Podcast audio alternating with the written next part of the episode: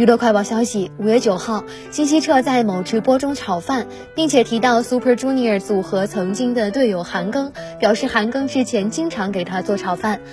金希澈边炒饭边说：“这个我有点会做，因为我以前的中国朋友韩庚一起生活的时候，韩庚是中国朋友，经常给我做这个。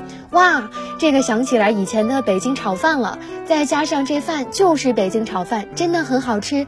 西红柿炒鸡蛋。”韩庚曾于2005年作为 Super Junior 唯一的中国籍成员正式出道，与队友金希澈友情深厚。2009年与 SM 公司解约并回国发展，但依旧保持友谊。